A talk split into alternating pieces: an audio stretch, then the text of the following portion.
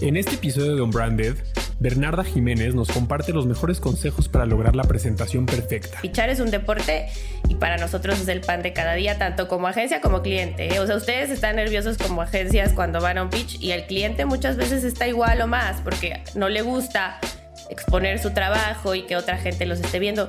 A mucha gente no le gusta hablar en público, o sea, que saben que es el segundo miedo más grande hablar en público. Entonces mucha gente está aterrada. Los brand managers pueden ser excelentes brand managers, pero cuando dan una presentación aburren.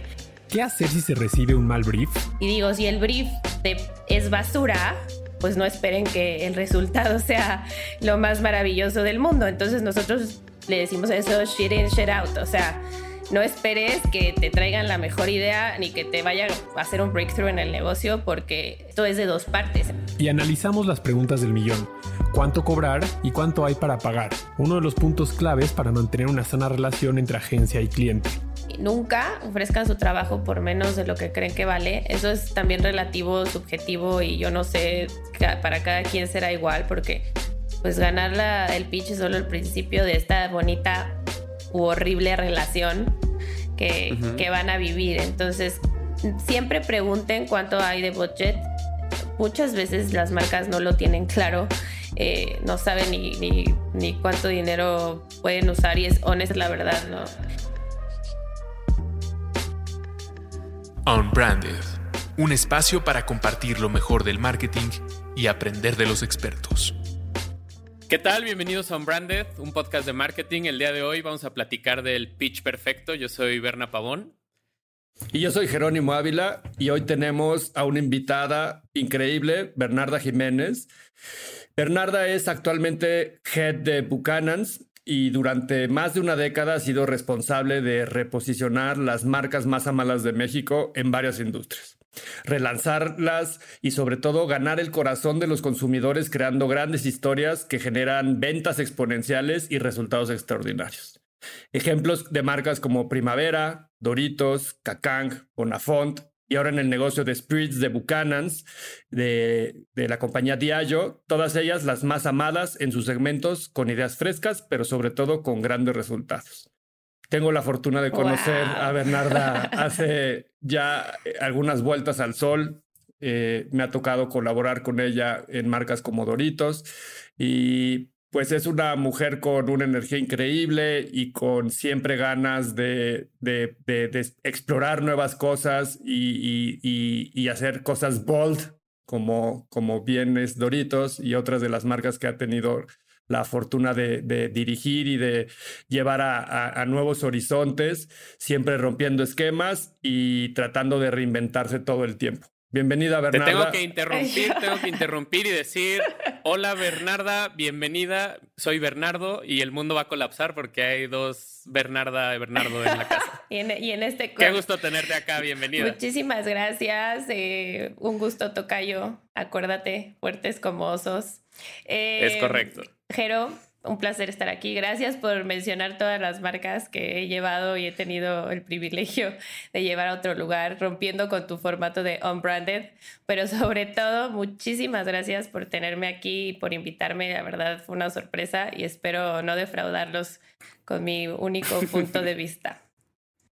Jamás. De eso se trata este programa, de platicar de esas cosas de la industria y del marketing que a veces no platicamos de tratar de contraponer distintos puntos de vista, pero también como distintos roles dentro del marketing, ¿no? Tú como marca, Bernie y yo que hemos desarrollado más nuestras carreras como del lado de las agencias.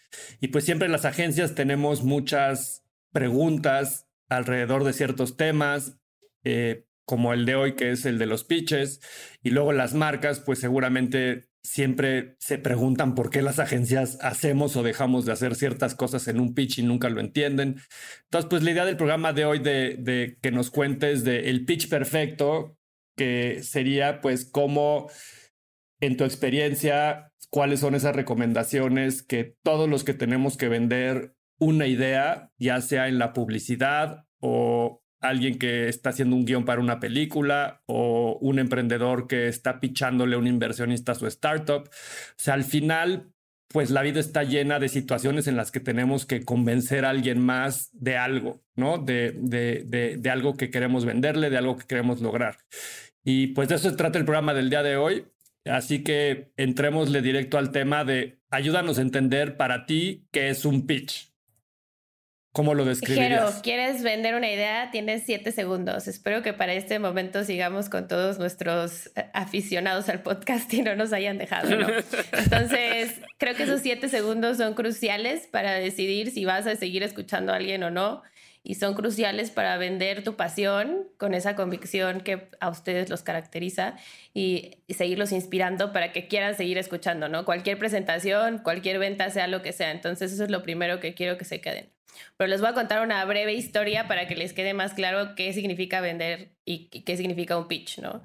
Y, quiero remontarme a esto. En mayo de este año, ya durante la pandemia, se cumplieron ya 105 años del primer jorrón de nuestro queridísimo Babe Ruth, que obviamente era un novato en, en los Red Sox de Boston y contra todo pronóstico, en la parte más alta de la tercera entrada y aún siendo el noveno para batear, nadie creía en él y, pues, ustedes van a decir que tiene que ver el béisbol.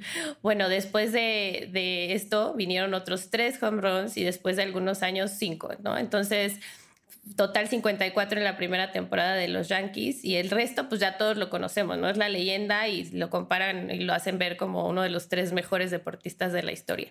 Pero me remonto al béisbol que seguro aquí también nos escuchan muchos fans, porque eso es el pitch y literal está tomado de ahí y la definición es tal cual, es el momento exacto donde tú tiras esta bola para que alguien le pegue y el outcome o el resultado final sea que haga un home run, ¿no? Ese sweet spot donde está la oportunidad y la preparación y solamente para mí el aprendizaje y la práctica hacen a este experto. Entonces, por lo que quiero decirles es, esto no pasó de casualidad y para Babe Ruth no fue fácil.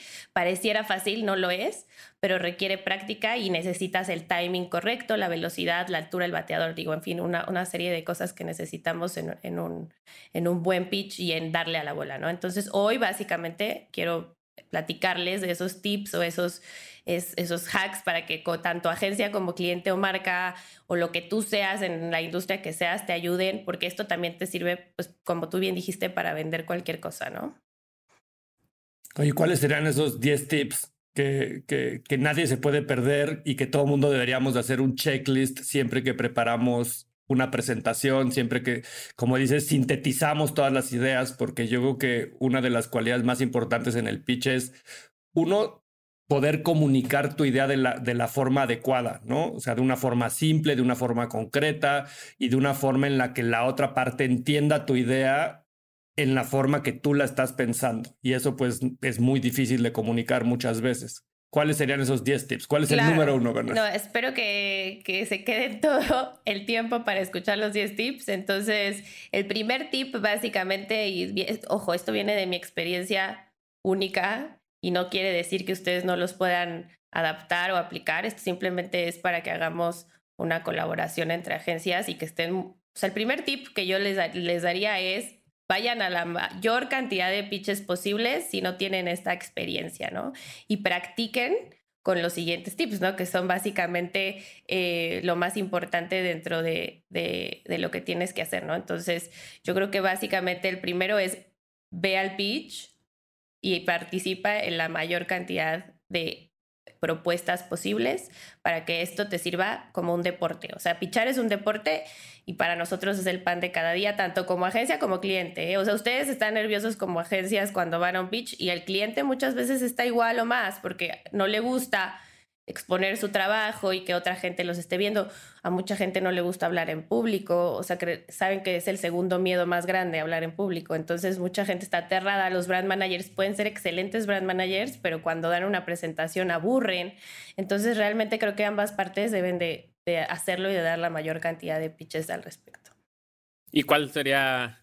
Ok, entramos al primero, hacerlo constante y, aventarte a tus 10.000 horas de práctica para ser el rey de los pitches. Pero como, o sea, eh, algo importante sería el step 2, 3, 4, 5. ¿Cuáles serían esos siguientes? Claro, y espero no aburrirlos con todo esto, ¿no? Pero bueno, es importante eh, preparar un brief eh, con tiempo y forma, ¿no? Y con claridad. Y creo que de esto se va a tratar todo, todo, todo el podcast. Pero el primero es, una vez que los invitan a un pitch y que realmente tienen ganas de acudir, creo que clave para las personas que, que, que van a acudir es definir el equipo perfecto para hacerlo, ¿no? Entonces, ¿qué, qué tienen que ir las mentes geniales que pueden realmente aportar algo a, a esa nueva idea que te van a presentar, porque básicamente eso es el pitch, ¿no? Te presentan un, un pedido y tú tienes de qué, cómo, cuándo, por qué, y tú tienes que contestar a eso con una idea que haga fit a las necesidades y a lo que está esperando el cliente, ¿no? Que no es fácil. Entonces, lo primero es, ¿a quién voy a llevar a, ese pedido? Entonces, personalmente me ha pasado que llevan a personas que, pues, que no tienen idea en realidad eh, de, ni de la marca, ni de por qué están ahí, o van también ejércitos de 45 personas y como agencia pues también te ves un poco ineficiente. Entonces, fíjense muy bien en este tip porque los hará brillar mucho más. ¿Quiénes son esas personas que van a llevar el proyecto y que van a hacer la diferencia? E, e, en tu opinión, ¿cuánto es el equipo perfecto? ¿Una persona, tres personas? No, o sea, para mí el equipo perfecto tiene que ver con quién va a llevar el proyecto, quién es tu mente creativa y quién va a compensar el lado racional para que tampoco, o sea, un poco los traiga más a la tierra y no se, no se vuelen tampoco con las ideas que traigan después, ¿no? Oye, y ahora esta parte creo que es la más, bueno, una de las más importantes, ¿no? El cómo recibes este brief, ¿no? Al final pues mucho del éxito del pitch es en cómo brifear a la agencia o cómo tu marca pues le das a entender qué es lo que quieres, ¿no? ¿Cómo crees tú que debe de ser esta parte de, de la recepción del brief? Mira, yo creo que el 50% está en el brief y el 50% en recibir el brief. Entonces, muchas veces por nuestro rush del día a día en el en marketing es difícil y no es, no es imposible, pero que hacer un brief que esté a la altura de lo que estás pidiendo, ¿no? Y aquí yo también me pongo muchas veces en sus zapatos y digo, si el brief es basura, pues no esperen que el resultado sea lo más maravilloso del mundo. Entonces nosotros le decimos eso shit in, shit out, o sea, no esperes que te traigan la mejor idea ni que te vaya a hacer un breakthrough en el negocio porque esto es de dos partes. Entonces, si una falla, o sea, la otra también va a fallar, ¿no? Entonces, para mí personalmente, hacer estos briefs y los que son transformacionales es una pasión particular que yo tengo, ¿no? Pero también darle oportunidad normalmente en un brief a no traer a las agencias de siempre, sino desde el Babe Ruth hasta el novato Babe Ruth, ¿no? O sea, cómo podemos involucrar a gente que traiga ideas frescas y que realmente, pues, finalmente, estas marcas o lo, que, o, lo que estés viendo, en mi caso son marcas, son marcas amadas y que el consumidor tiene que, que ser el rey del resultado. O sea, muchas veces pensamos en, en algo personal, tanto la agencia como los clientes, ¿eh? pero yo creo que el, el foco y el centro siempre debe ser el consumidor. Entonces, o sea, yo creo que eso te debe de inspirar. O sea, un gran pitch te inspira para trabajar en él desde cliente y como agencia, ¿no? Que hacer algo que pues no te va a, cambiar nada y que realmente tal vez el planteamiento ni siquiera es correcto de principio. Oye, y hablando de miedos, que mencionabas este miedo de, hablar al público, también el miedo a preguntar, creo que de este lado como agencia, a veces crees tú que cuando no tienes algo claro en el brief y llegas con la marca y, y, tienes dudas, ¿cómo, ¿cómo ves tú? ¿Es esto correcto o es el miedo de las agencias de, puta, me va a ver como súper poco inteligente al, al, al, no haber entendido o se lo va a tomar como una ofensa a la marca? A mi punto de vista, creo que tengo una, una respuesta, pero me gustaría conocerte a ti como marca. ¿Qué prefieres? ¿Que te pregunten, que no te pregunten, que te muestren lo que, lo que entendieron a partir de tu brief? Excelente pregunta. Nunca preguntes, nada, es cierto. cállate.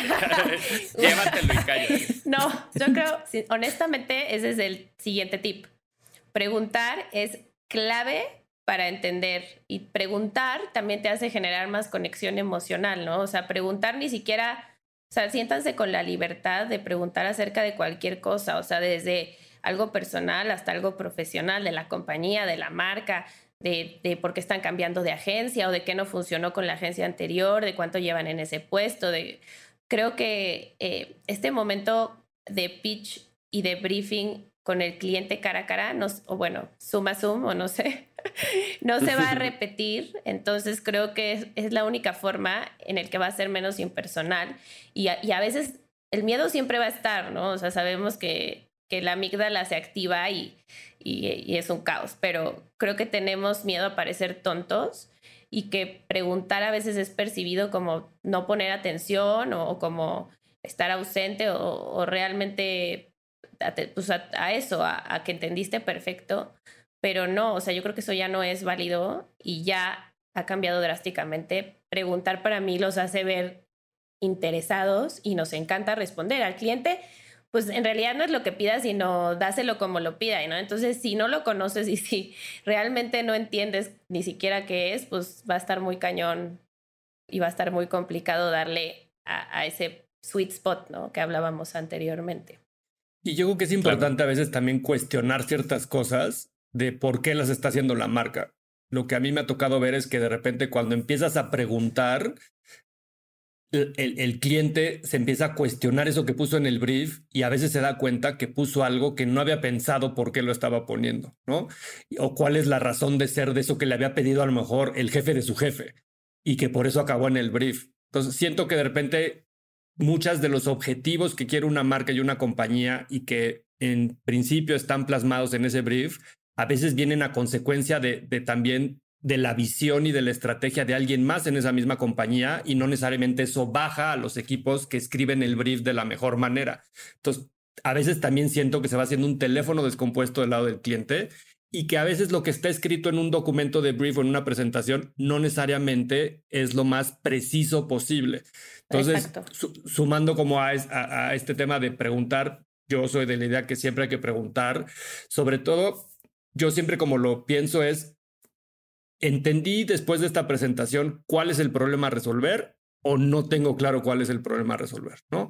Porque para mí cuando nos vamos como agencia con la chamba de, de trabajar ese proyecto, pues si no tenemos claridad de lo que hay que construir, pues podemos construir cualquier cosa y, y entonces pues la probabilidad de que acertemos a que llevemos de regreso lo que la otra parte quiere o su expectativa tiene, recibir, pues es muy difícil, ¿no? Claro. Entonces, o el típico de nos encantó, pero nos fuimos por otro camino. O sea, un clásico. ¿Por, qué dicen eso, Bernarda? Yo no lo digo. Es, el no eres tú, pero. exacto, es el no eres tú. soy yo de las Es el no eres tú, soy yo de las marcas. Mira, yo creo que hay que. Eso es algo de muy mexicano. O sea, yo en primer lugar creo que es algo muy mexicano personalmente yo no lo hago, yo sí les doy feedback de cómo mejorar, ¿no? Pero creo que a lo que decías es súper importante el saber leer entre líneas de qué realmente quieren y te están pidiendo y eso solo lo, vas a saber preguntando porque básicamente a veces te piden cosas que ni siquiera para ti hacen sentido alguno con la estrategia, pero a lo mejor el jefe quiere ganar un león, ¿no? O quiere, o quiere, no sé, lucirse con sus jefes, o a lo mejor el brand manager quiere aumentar su, su engagement interno. O sea, tú nunca tienes que ser muy, muy listo y muy audaz y, y, y, como que incisivo en, en, esta parte que no se dice, que yo creo que es la mayor parte eh, y lo que casi nunca nadie hace, ¿no? O sea, es básico. Totalmente de acuerdo. Yo que en, en, en recibir el brief e intuir todas esas motivos que están llevando a la, a la marca o a las personas a hacer ese pitch es importantísimo. Y pudiera ser que ahí está a lo mejor una tercera parte del éxito de ganar un pitch, en saber reconocer esos motivos. Y yo, siempre que, trabajo en un pitch, como que sí pienso mucho de, a ver, ponerte en el zapato de la otra parte y decir, ¿por qué están queriendo hacer este proyecto? ¿O por qué están queriendo reposicionar esta marca? ¿O por qué están pidiendo estas métricas que no me hacen sentido? Pero como bien dices, Bernarda, pues de repente hay motivos personales también, este, de llegar a unos números de, de, ciertas cosas para recibir un bono o a lo mejor un objetivo que te puso global de llegar a X meta de ventas, que eh, ah, puede haber miles de razones dentro de, de las compañías que, que, sean por las que están haciendo las cosas, ¿no? Puede ser un tema de reducción de costos y que procurement los está presionando, puede ser un tema que realmente no funcionaba la relación con su otra agencia. ¿Y a ese este tip cómo le llamarías? Ese yo creo que sería observar, el tip. Observar. observar. O sea, yo creo que hay que ser así. O sea, yo creo que es observar y cuestionar. sí, yo creo que eso es básico, ¿no? O sea, investigar.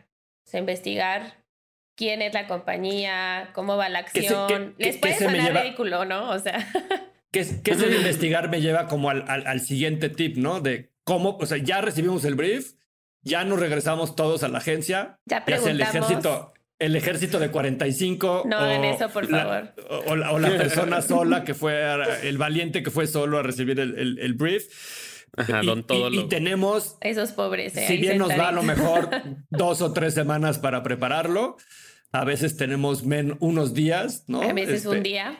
Eh, eh, ¿Cómo deciden cuánto tiempo nos dan? A ver, e, e, esa es la pregunta del millón. O sea, ¿por qué un día o por qué una semana o por qué tres semanas? En realidad, en realidad yo creo que hay una mentalidad malvada que dice, eh, ¿cómo los meto en un pedo y que esto sea el, el, problema número uno? Exacto. Pues así. Pero es un tema para, para es como decir, es que así, así va a ser después, entonces pues de una vez que se la vayan aprendiendo, o sea, ¿cómo, ¿cómo lo piensan? Mira, honestamente yo creo que tiene que ver con la cultura de la empresa y, y ahí sí puedes tomarte, o sea, hay ejemplos de dos meses de pitch y hay ejemplos de tres días y, y, también depende mucho de la agilidad del negocio. Entonces es clave con lo que tú estás mencionando. O sea, si investigas quién es la compañía y quién es el producto y cómo vende y cómo los miden, yo creo que va a ser fácil también intuir cómo va a ser el trabajo con ellos, porque no es lo mismo que te midan semanalmente como una empresa grande de consumo tipo PepsiCo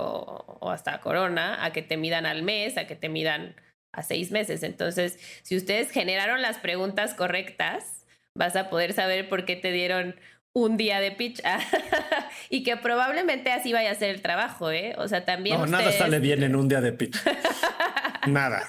Nunca sale bien algo en un día de pitch. Pues sí, yo creo que. Llámame, Bernarda. Ah, llámame, Ya, esto es un pitch, los voy a llamar hoy. esto es una prueba para ver si trabajamos con Jero o con Bernarda. Quiero una campaña viral, súper viral. viral. ese es mi.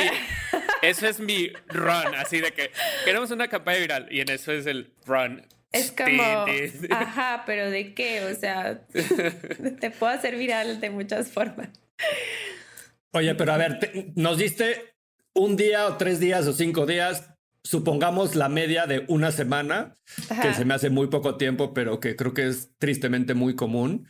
Eh, y ya te fuiste a, a hacer team back ¿Cómo te imaginas que una agencia debería de preparar esa semana? ¿Qué debería hacer esa semana? ¿Quién empieza? ¿Cuántos checks? ¿Cómo, ¿Cómo te imaginas el proceso perfecto? Mira, pero ahí te voy a hacer un challenge porque también he visto lo contrario. O sea, les das un pitch de tres semanas y el día anterior están sacando la presentación. Entonces, yo creo que es importante también decir cuánto tiempo es el, el, que tienes y en esa semana pongamos una semana, pero es investigar, investigar, investigar lo primero que tienes que hacer, ¿no? O sea, ¿qué, qué es lo que te decía? O sea, ¿qué están haciendo? ¿Quiénes son las personas que te presentaron? ¿Quién es el consumidor?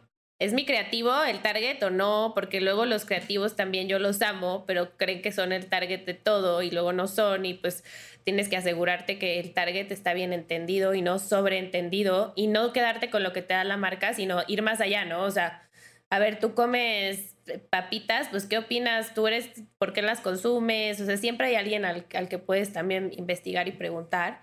Y básico, y este tip que les voy a dar es un secreto muy bien guardado, pero es investigar a las personas que les estás presentando. Eso nadie lo hace. O sea, o sea, la técnica del stalker. Sí. sí, o sea, tal vez Oye, y, si tienen, y, si tienen, y si tienen candado en su cuenta de Instagram, ¿cuál es el tip de eso?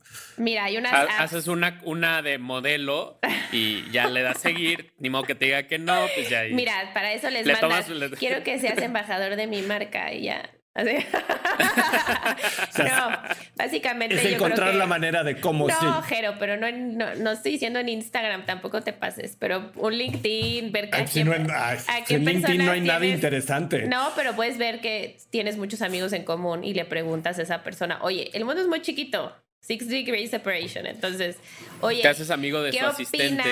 Exacto. ¿Qué opinas de esta persona? ¿Qué le gusta? Y porque es clave dirigir tu estilo a quien está interesado en esto, ¿no? O sea, esto nadie se los va a decir, pero no es lo mismo presentarle a una marca hoy con cierta gente que mañana con otras personas con el mismo objetivo, el mismo target y todo, porque todo, somos humanos y todo esto se basa pues, en el ser humano y en las pasiones que cada uno tiene, que pues no es ser godín, o espero que nadie tenga esa esa pasión de ser solamente Godín y ya, ¿no? O sea, todos tenemos intereses, todos tenemos una vida. Entonces, ¿cómo podemos integrar esto en, un buen, en una buena investigación.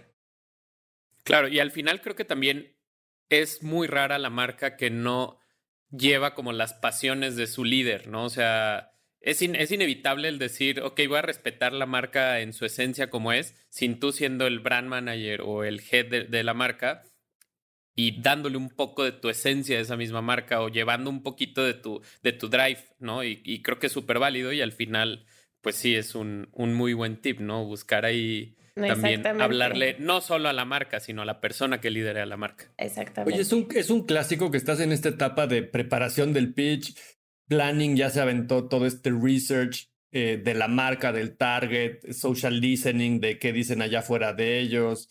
Eh, pone tú que yo nunca lo dije, pero estoqueaste al que vas a, presentar y, ya sabes que. Yo tampoco lo dije, ¿eh? no quiero que me estén estoqueando, por favor, amigos. O sea. Al rato, Bernarda, con 30 solicitudes de distintas agencias, ¿no? ¿Y con qué usuario te encontramos en Instagram, Bernarda? No les voy a decir. prefiero no va a decir, prefiero no revelarlo. Todavía quiero este parecer profesional. Al final eso es. y luego en el pitch está como esta etapa que es el de las ideas, ¿no? Y entonces se junta el equipo creativo, hacen este proceso que se le llama peloteo, que tiene que ver además muy bien con el béisbol y con tu... todo se conecta. Todo se conecta, ¿no? Este, entonces, pues haces el peloteo, que básicamente es reúnes a, a las mejores talentos de, que tienes en la agencia y que pueden, están disponibles para trabajar ese pitch revisan el brief que dio la marca, lo que Planning entendió de ese brief, lo que encontró, esos insights que, o esa estrategia que es la que consideramos se debe de proponer como agencia.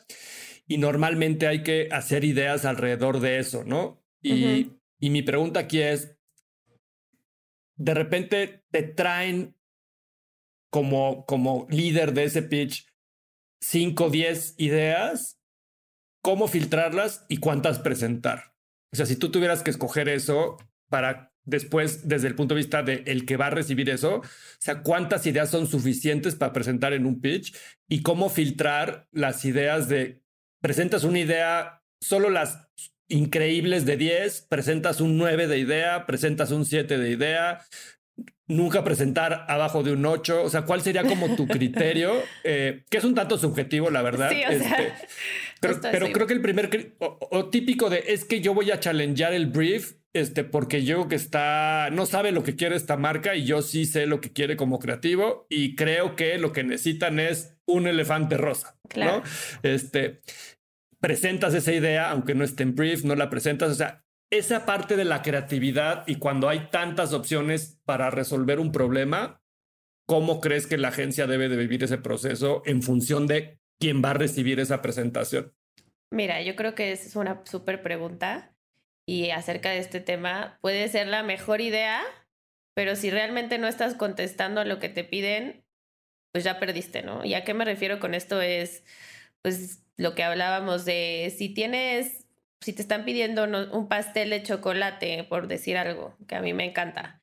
Y a mí no me gusta el chocolate como agencia porque yo creo que no debe ser chocolate y debe ser fresa.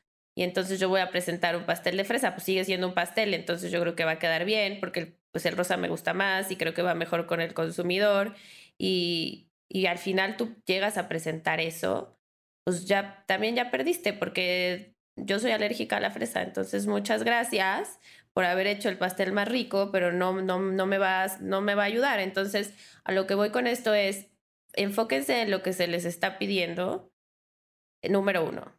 ¿no? O sea, yo no sé si es una idea de 10, de 9, de 8, de ya espero que hablemos de eso después, pero eso debe ser lo primero. O sea, estoy contestando a lo que me pidieron, o sea, me pidieron un video. ¿Por qué les estoy llevando una campaña 360 con influencers y, y o sea, no, no debe ser así, no debe ser así. Ahora, eso es el, como que el check número uno, ¿no? aventúrense también a hacer bold. O sea, si, si quieren llevar algo diferente, que sea dentro del mismo pastel de chocolate, pero a lo mejor le echas chispitas, Nutella y, y lo adornas, a lo mejor ahí sí hay más oportunidad de que te compren esa idea. Llevas un pastel de 15 pisos. Exacto, llevas un pastel delicioso. O un pastel de chocolate con un pastel de fresa adentro, ¿no? Entonces ya estás... O sea, quieres engañar al cliente, no. La, dirás de broma, Berna, pero me ha pasado quien me llega a pichar una idea del pastel rosa vestida de chocolate para que pase el filtro, pero a la hora del pitch presentan el de fresa. ¿Ves? Sí. Oye, Bernarda, pero yo creo que también es como, y, coincido contigo, no es, ok, presenta lo que se te está brifeando, pero no descartes esa buena idea que tal vez podrías presentarla como algo, ok, esto es lo que quieres, esta es nuestra forma de aterrizar lo que quieres, pero ojo, se nos ocurre esto más. Y tal vez yo creo que también esa proactividad las marcas lo, lo aprecian, ¿no? Pero no, no el, no el güey negado de, a ver, lo que estás pidiendo no tiene forma y esto es lo que necesitas, porque pues también tú como marca dices, a ver, espérate, yo aquí ya llevo un buen rato y sé lo que quiero, ¿no? No, claro, y al final tocas un punto súper interesante. El cliente siempre sabe lo que quiere, o sea, y muchas veces también para ustedes es difícil porque sienten que les están dictando y que no tienen la, la libertad tan grande.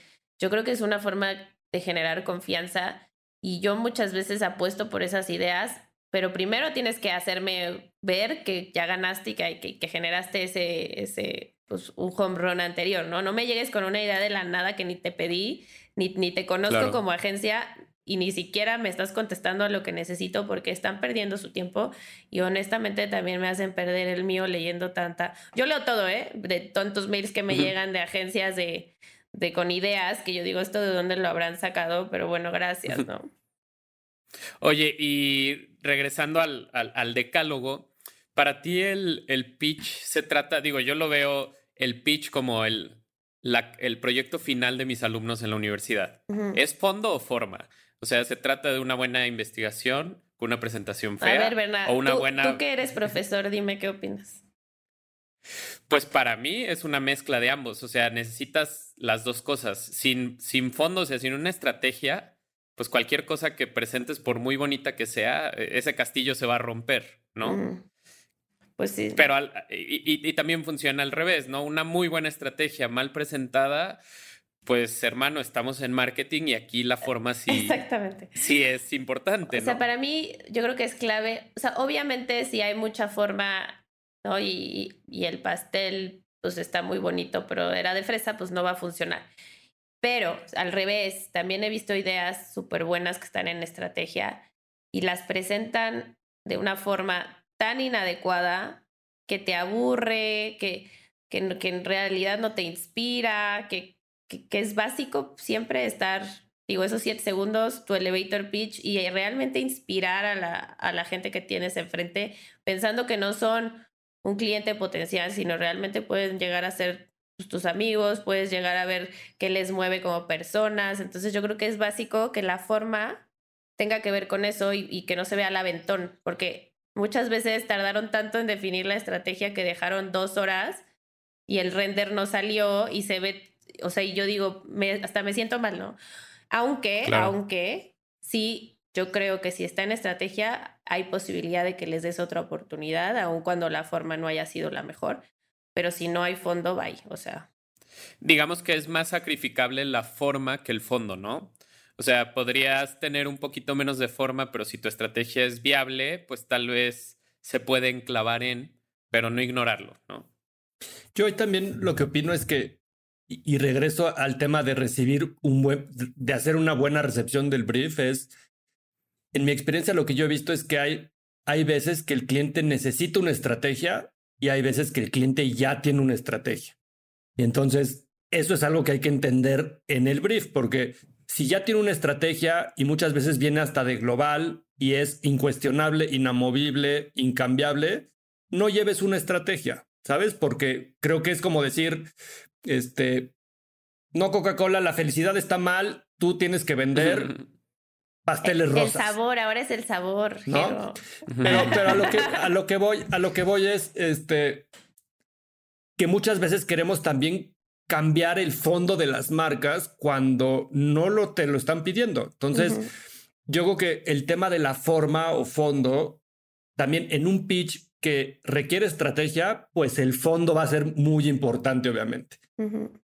En un pitch que lo que quiere es creatividad, la forma puede ser más importante, ¿no? Entonces yo creo que también la primera lectura que tengas del pitch de este cliente que me está pidiendo, las dos cosas o me está pidiendo mucho más estrategia.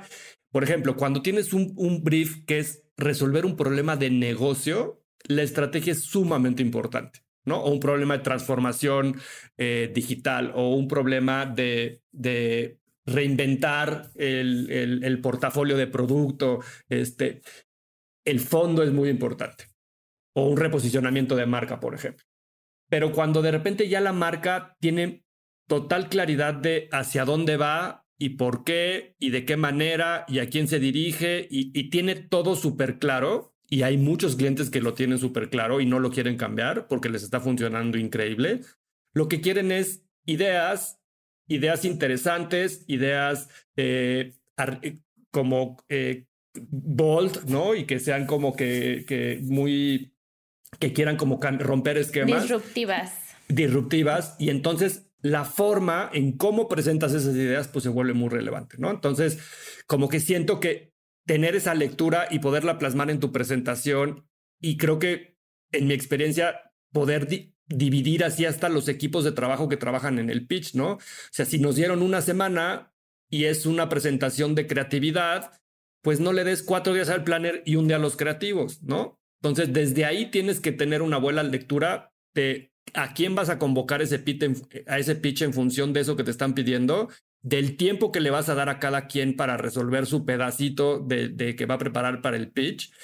Y de esa misma manera hasta le tienes que dedicar el tiempo cuando lo presentes, ¿no? O sea, si lo que te pidieron es ayúdame a entender hacia dónde llevar mi negocio, pues no le dediques una lámina a eso y 15 láminas a las ideas, ¿no? O sea, tiene que ser justo al revés. Entonces, creo que ese equilibrio es súper interesante como en este punto de, de fondo-forma. Y luego, pues, ¿a quién le estás vendiendo, no, Bernarda? O sea, platicábamos de que un tip importante ya en la presentación es a quién te diriges en la presentación, cómo abordas a esa persona, si a lo mejor hiciste bien esta chamba de conectar y entender qué mueve esa persona. O sea, cómo sería eh, ese día de, de, de, de entender cómo a quién le estás vendiendo. Claro. Y regresando al punto de que vender ideas es lo más difícil del mundo, pues háganlo lo más tangible posible. Ahorita hablamos de una presentación. ¿Por qué no salirse de la presentación y realmente hacer cosas diferentes en un pitch? A mí me tocan siempre, o sea, ese, ese estilo de un PowerPoint. Pues también hay otras formas de hacerlo, ¿no? Ahora también el audio tan relevante. O sea, creo que, que también salirnos un poco de ahí y pintar esto de cómo eres tú como agencia como persona, porque también te estás vendiendo a ti y hacerlo lo más eh, pues, tangible posible. Entonces, si llevas eso y, si los haces imaginar y entonces les haces ver algo que no veían y, y puede sonar que ya estoy medio fumando algo, pero en realidad, eh, si haces que se emocionen, ya tienes el 70%, ¿no? Y aquí también tiene que ver, pues a quién le estás vendiendo. Básicamente, antes le vendías al pues al vicepresidente, al CMO, al de mayor rango en la sala. Ese normalmente es el estándar, pero eso ya cambió. Entonces, y a mí no saben cómo me, me molestaba porque pues, soy mujer, soy mexicana, ya voy a empezar. realmente, o sea, cuando yo empecé mi carrera, jamás se dirigían a mí y después que yo ya tenía cierto rango, seguían sin dirigirse a mí y se dirigían hasta a mis asistentes de marca. Entonces, ¿Cómo hace? O sea, yo decía que, pero ¿qué les pasa? O sea, no entiendo qué está pasando, ¿no? Entonces, no es el de mayor rango. Yo les diría, respeten a todos por igual. Luego no sabes realmente quién es el que toma la decisión. Actualmente, y en mi caso personal, pues yo no, la mayor parte de las decisiones, a menos que vea algo que es crucial, dejo que mi equipo, y lo hacemos en consenso, y, o que mi equipo dé su recomendación. Entonces es básico que dejemos de, de tener este esta jerarquía y de realmente saber que le estás vendiendo a todos. O sea, hasta la recepcionista cuando llegas y te, y te registras, porque cualquier cosa que pase con ella la vamos a conocer. O sea, hay cosas que ni te imaginas, ¿no? Pero que realmente... Sí, claro. O sea, cualquier persona con la que tengas contacto, desde compras, este, díganme la que sea, debe de estar claro que tiene poder. Sí, y esta parte de descentralizar el, el, el foco, ¿no? Que antes era como que el, el don dueño es quien toma las decisiones, ¿no? Y, yo lo viví cuando tuve cinco años una revista y yo decía, mi primer filtro es quien me contesta la llamada. Y esa es la primera persona que tienes que ganar porque si no, pues Doris te va a decir que siempre está ocupado el jefe. Exacto. Y punto, y se acabó, ¿no? Y, y, al final es como también esa parte de darle importancia, pues desde, una, desde un tema humanitario, ¿no? Pero bueno, Ahora, ya vamos entrando como a, las etapas cruciales y creo que una de ellas es cuánto cobrar por tu trabajo, ¿no? El presupuesto. Este, ¿qué tip va para allá? Mira, yo creo que el tip del presupuesto es realmente no, no, nunca ofrezcan su trabajo por menos de lo que creen que vale. Eso es también relativo, subjetivo y yo no sé, para cada quien será igual porque pues ganar la, el pitch es solo el principio de esta bonita u horrible relación que, que van a vivir. Entonces, siempre pregunten cuánto hay de budget. Muchas veces las marcas no lo tienen claro, eh, no saben ni, ni, ni cuánto dinero pueden usar y es honestamente esa es la verdad, ¿no? Pero entonces investiguen el benchmark de qué, con qué agencias han trabajado, más o menos cuánto budget es, más o menos las campañas, cuánto se gastan, más o menos en PR influencer marketing, cuántos tienen, porque yo creo que ahí está la clave de darle al gancho, ¿no? Si te dan budget, apégate al budget, o sea, esa es mi recomendación. Es más, ni más ni menos, ¿eh? Porque si ese es el budget, ese es el budget. También he visto muchas agencias que se bajan muchísimo por, con tal de ganar un proyecto que tú mismo sabes que es inoperable así y hasta, hasta te hace ver mal, o sea, como mi trabajo ni siquiera vale, ¿no? Sí, capaz de que te lo ganas y al final tienes que andar maravariando sin el presupuesto ideal o viceversa, ¿no? Algunas marcas o agencias que se van como sobre presupuesto para tener una margen de negociación y que a lo mejor y esto de estar arriba de, del rango pues te descalifica y tal vez la marca diga pues me encantaría tener el Rolls Royce, pero me alcanza para un Mercedes. Exactamente, o sea, para, mí antes era también así, como que las agencias se acolchonaban y el, ya, ya hasta, yo también diría un poco los clientes de, de decir que tenían menos dinero. Ahora, y como está la situación, creo que este ambiente colaborativo también ha hecho que eso cambie y que seas muy transparente en cuánto dinero hay. Si te están diciendo que hay ese dinero, hay ese dinero. Y eso no significa que, que para otros proyectos y si te quedas no, no vaya a haber más, pero pues apéguense al presupuesto, no, eso es básico. Oye, y esta idea que hay de me bajo, gano el pitch y ya que sea, ya que tengamos la cuenta, les cobro lo que les debí de haber cobrado. ¿Eso pasa o es una total mentira? o sea, para mí, en mi experiencia, es una total mentira. O sea, no esperes mañana lo que no tienes hoy. Eh, creo que esa es también básica. O sea, no, no vayan con la ilusión de ganar algo para luego hacer otra cosa. O sea, vas a ganar lo que vas a ganar y esa debe ser la mayor ilusión y ese debe ser el mayor regalo para todos y para esta bonita relación entre crear estos partnerships súper poderosos, ¿no? Totalmente de acuerdo, nunca acaba pasando. Este, es, y es como, como cualquier tipo de relación, pues tienes que empezar con el pie derecho y con total transparencia y honestidad y iris what it is y, y así lo tomas o lo dejas y listo. No, y está bien no participar, decir, ¿sabes qué? No puedo participar porque no me va a dar, no vamos a estar contentos como agencia y tú no vas a estar contento como cliente y eso es súper respetable, súper válido y también les hace ver pues que, que investigaron y que realmente están, están haciéndose las preguntas adecuadas.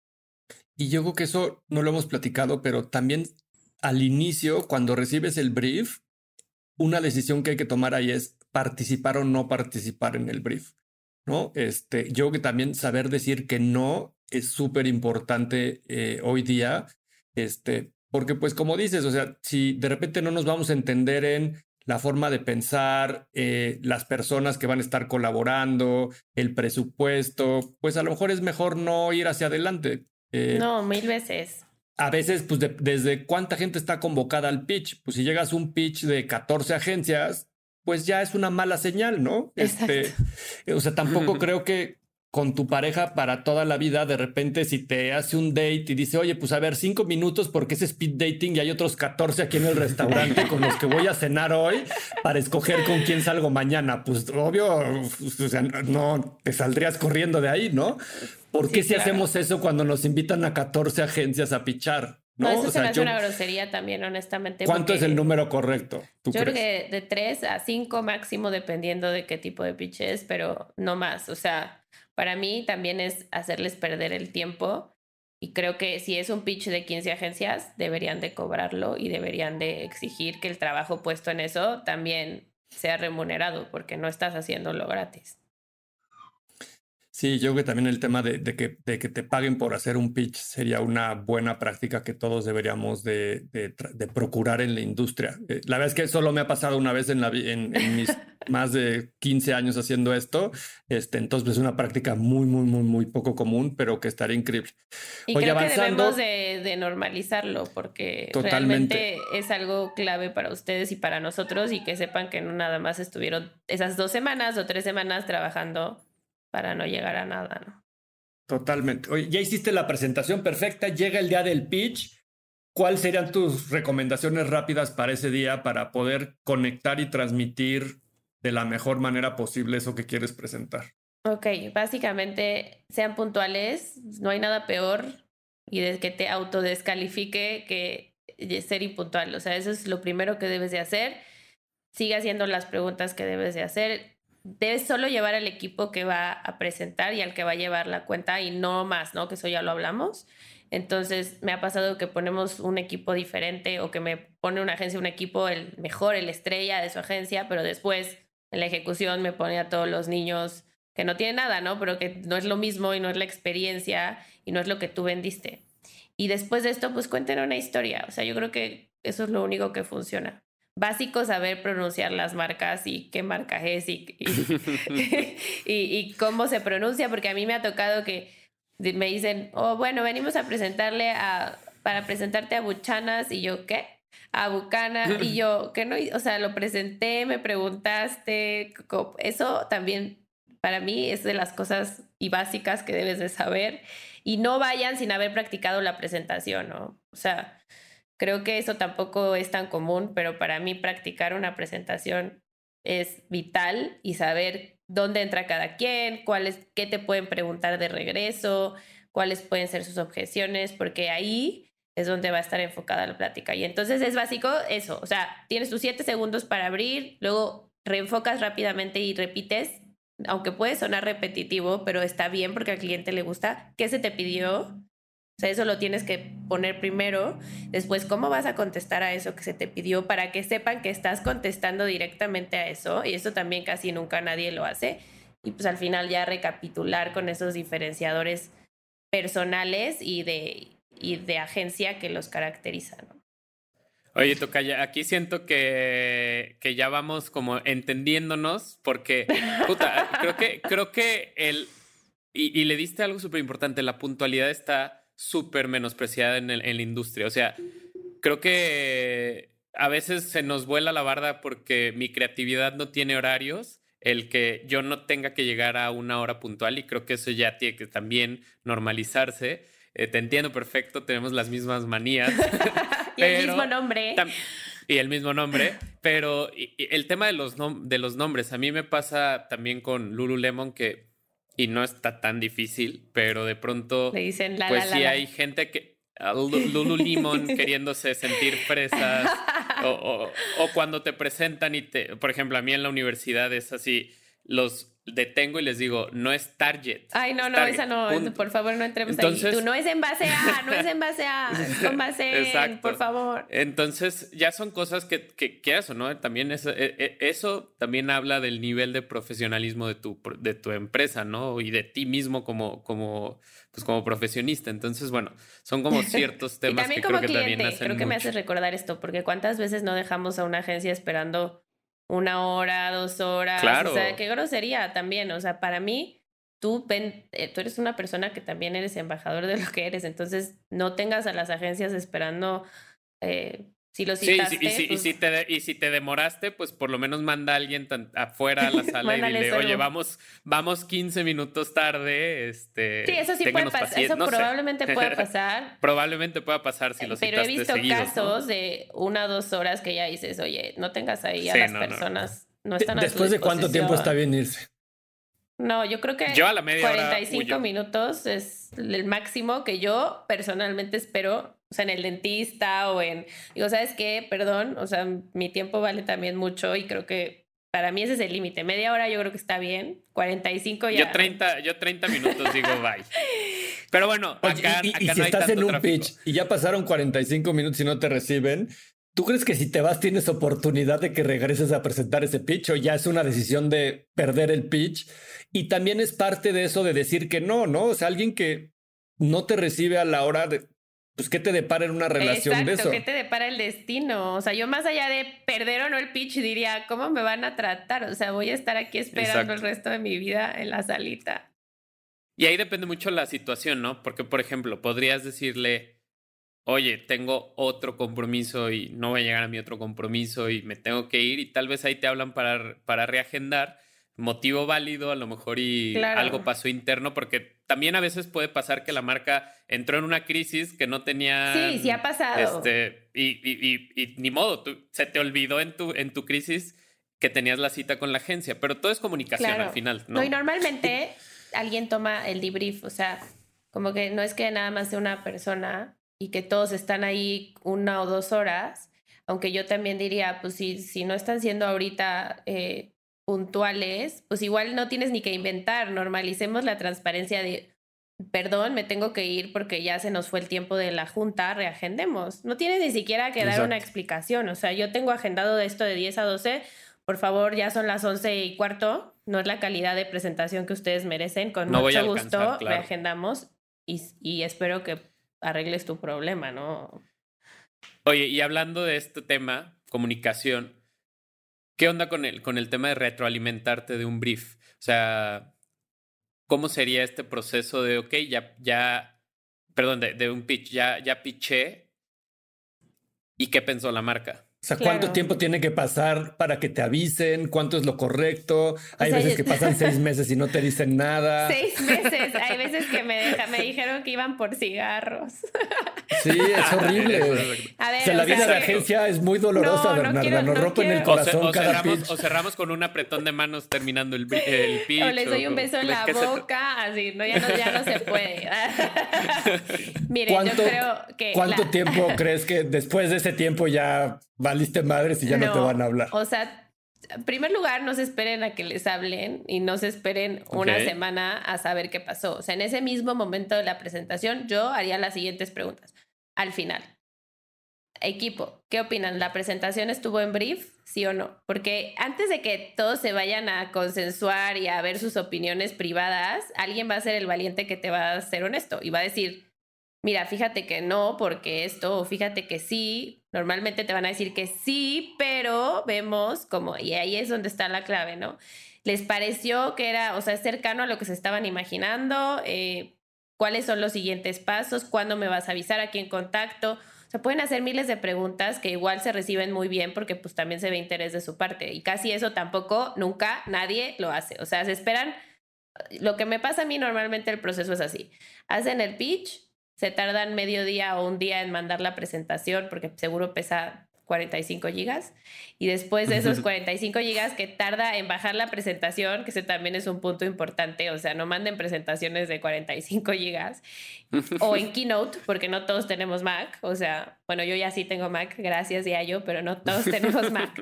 Eh, creo que es clave que pregunten ahí y que manden, o sea, eso es lo que pasa, mandan un mail con la presentación y luego no vuelves a saber de ellos, a ti se te olvida juntarla, jun- porque nosotros hacemos como una junta de debrief, o sea, de- del pitch cómo estuvo, cómo vimos a cada agencia, no sé qué, y después de eso, pues ya a mí se me puede olvidar hacer eso, si no es urgente se me olvida, entonces sí, es importante que estén encima politely, pero que sí estén de pues yo creo que ya no, no pasé y que no estén con la incertidumbre. Yo creo que es como cuando alguien te hace ghosting de le habrá pasado algo, este, estará enfermo, o sea, yo creo que es lo mismo, o sea, es una relación y, y y pues no pasa nada, si no ganaron, pues ya será el siguiente. Y si sí, pues qué padre. O sea, creo que para nosotros también esa claridad es importante de su parte, ¿no? Totalmente. Eh, y, el, y, el, y como cualquier proceso de venta, el follow-up es como importantísimo para el cierre, ¿no? Entonces, yo creo que, como bien dices, muchas veces las agencias cometemos el error de no hacer el seguimiento más adecuado y por no molestar, por no ser imprudentes, eh, por el qué dirán o por la razón que es cada quien tenga, pero pues sí es muy importante sí tener un proceso definido de follow-up dentro de las agencias, que haya alguien responsable de hacer ese follow-up. Obviamente, pues como la mayoría de las cosas en la vida, pues ya después de preguntar siete veces, pues pues ya, o sea, tienes que aceptar que, que probablemente eso no va a acabar bien, ¿no? Y, y, y, ya mejor te vas a otros horizontes, pero este, pero pues sí, al menos yo creo que preguntar unas dos o tres veces todavía está dentro del rango de lo normal y de lo que debes de hacer, ¿no? La verdad es que las agencias dedicamos mucho tiempo y muchos recursos para preparar un pitch eh, y, y cuesta mucho dinero. Y entonces pues es tirar ese dinero a la basura si no haces un buen follow-up. Entonces, pues es muy importante como parte de este proceso que tengan esa disciplina este, y que pregunten, como bien dices, a lo mejor al final del pitch, qué sigue, con quién, este, lo, va a tomar la decisión procurement, me va a avisar, o va a ser el brand manager, o va a ser quién va a ser, ¿no? Entonces, y cada vez, pues hay más gente involucrada en estos procesos y cada vez está más eh, diversificada, como dices, esa decisión. Entonces, a veces tampoco tenemos claro las agencias quién es el vocero del otro lado o nuestra contraparte. Entonces, pues tener eso con mucha claridad creo que es importante. Y ya para cerrar, Imagínate que hicimos todo bien, pudimos hackear tu cuenta de Instagram, saber qué te gusta, le, pusimos el pastel de chocolate delicioso con estrellitas. Me vieron bailando reggaetón, así. Todo, todo. O sea, fue, fue la presentación perfecta en estrategia, en creatividad, en duración, en... Por cierto, ¿cuántas láminas tiene que tener un pitch perfecto? Mira, o sea, 100 o 20 o... esa es la discusión eterna. Driveado de los 45 gigas que por favor no manden. O sea, para mí una presentación como hacemos nosotros en marketing y condensamos son máximo 25 slides. Y eso es retador, porque el tener 25 slides significa que vas a tener que enfocarte en lo simple y en lo, y en lo específico y en lo correcto. Pero para mí esa es una gran presentación, ¿no? Mucho hablar, y, y, y, poco, o sea, muy visual, pero poco, pero poco eh, darle, empezar a divagar, porque luego eso es lo que pasa con tanto slide, o que empiezas a leer el slide. O sea, yo creo que los slides deben ser un apoyo, la presentación en sí deberías poder hacerla sin slides. Sin nada. Repito, repito, 25 slides, repito, 25 slides. Por favor, quien nos escuche, este es uno de los tips más importantes del podcast. Yo creo que ser, ser concreto es difícil. Y creo que ahí es donde te das cuenta de quién sabe lo que quiere, ¿no? O sea, pues es como, véndeme quién eres en tres horas, pues te cuento toda mi vida y, y te enamoras. Pero a ver, elige de toda tu vida que es muy importante en cinco minutos, pues está cañón. O sea, claro, pues tienes que saber bien hacia dónde, ¿no? Sí, sí totalmente. Oye, entonces toca ya, tenemos que recapitular porque ya se nos fue una hora en esto. No, ya, hay que cortar. ya, perdimos, ya perdimos a la mayor parte. No se vayan, por favor. recapitulemos los 10. El que llega al final del podcast, Bernarda lo va a invitar al siguiente pitch. Oigan, por favor, los voy a invitar si quieren trabajar gratis conmigo, ¿no es cierto? Si quieren aprender de una agencia con Jero o con Berna, eh, bueno, ahí, les van recapitulando y para que les quede muy claro. Primero, participar y asignar al equipo adecuado al pitch. Después, ser puntual siempre. Poner atención, estar presente. Preguntar, preguntar, preguntar, preguntar es el cuatro, ¿no? Cinco, investigar, hacer research y, y observar. Seis, tener gran fondo, o sea, contesto el brief, pero también tengo gran forma. Siete, crea esa conexión con todos en la audiencia y en la empresa y no solo el de mayor rango. Ocho, be on budget. O sea, esto es clave, entonces siempre mantente dentro del presupuesto. Eh, nueve, cuéntame una historia y haz que me enamore de ti. Y diez, pide feedback inmediatamente. Perfecto, entonces ya tenemos el, el, decálogo de cómo hacer un pitch ganado, un, un brief ganado, un pitch. Ah, ¿Qué me dijo? Así ya no sé. ¿Qué me dijo? ¿Qué era el pitch ganador? Sí, mira, eso es pues, básico. Pues muchísimas gracias, Bernarda. Fue un gusto tenerte de invitada en On-Branded, de platicar de estas cosas.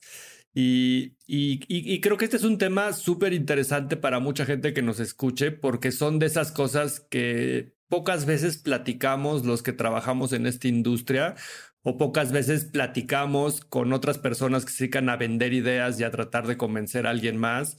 Y que creo que a lo largo de este episodio yo me llevo bastantes cosas que a veces intuyes, pero que necesitas que alguien más te las diga como para que te caiga el viento de, pues tienen razón, eso lo debimos de haber hecho mejor, lo debimos de haber preparado, no pensé en eso. ¿Y cuántas veces, o sea, nos llevamos muchísimo tiempo conociendo y todo y nunca habíamos hablado de esto, entonces creo que... espero ¿tienes que claro cómo vas a armar tu pitch para Buchanan's? Clarísimo. Oye, ya toquemos esos temas, por favor. Oye, este, antes de despedirnos, ¿cuál ha sido el error en tu carrera del que más has aprendido? Yo creo que el error en mi carrera es digo, de errores no paramos, ¿no? Y creo que es, para mí eso es algo básico, fail, fail fast. Pero creo que lo más importante es seguir siempre tu intuición para mí. Una vez, les voy a hacer long story short por, los, por la hora que llevamos, pero sigue tu intuición. Lanzamos un producto para hacerle frente a la competencia que era maravilloso realmente, pero el precio no estaba ahí. Entonces yo no empujé lo suficiente. Tardamos un año y medio en ese proyecto y al final, pues sí fue, bueno, no fue un éxito lo que esperábamos, pero pues para los estándares no se había cumplido y salió del mercado. Entonces para mí es clave que te equivoques, que aprendas de sus errores y si hoy lo volviera a vivir, haría un push extraordinario para que, para que eso, que sientes en la panza, que solamente tú sabes que no está bien, eh, lo logres, ¿no? Y en cualquier punto en tu vida, en cualquier idea, sigue tu intuición porque normalmente está cerca de lo que va a pasar. Perfecto. Oye, ahora sí, ¿cuál es tu Instagram? Eh, arroba, arroba ella es bolsita. Ok. Ahí los espero. En mi LinkedIn también, Bernarda Jiménez. Y pues eh, claramente les voy a dar que sí a su, a su request y me pueden escribir y pedir lo que necesiten. Perfecto. Cualquier pues otra hora del pitch perfecto, ya saben dónde buscar a Bernarda. gracias. y, y, las de ustedes, Jero. Gracias, Bernarda. Y la verdad, un gusto haber tenido acá. Eh, y pues decirles a los marqueteros que si les gustó este episodio lo compartan, que nos sigan en Spotify o que se metan a nuestras redes sociales como Unbranded Podcast. Mi nombre es Berna Pavón. Mil gracias por estar acá. Hasta la próxima. Gracias. Besitos. Unbranded. Un espacio para compartir lo mejor del marketing y aprender de los expertos.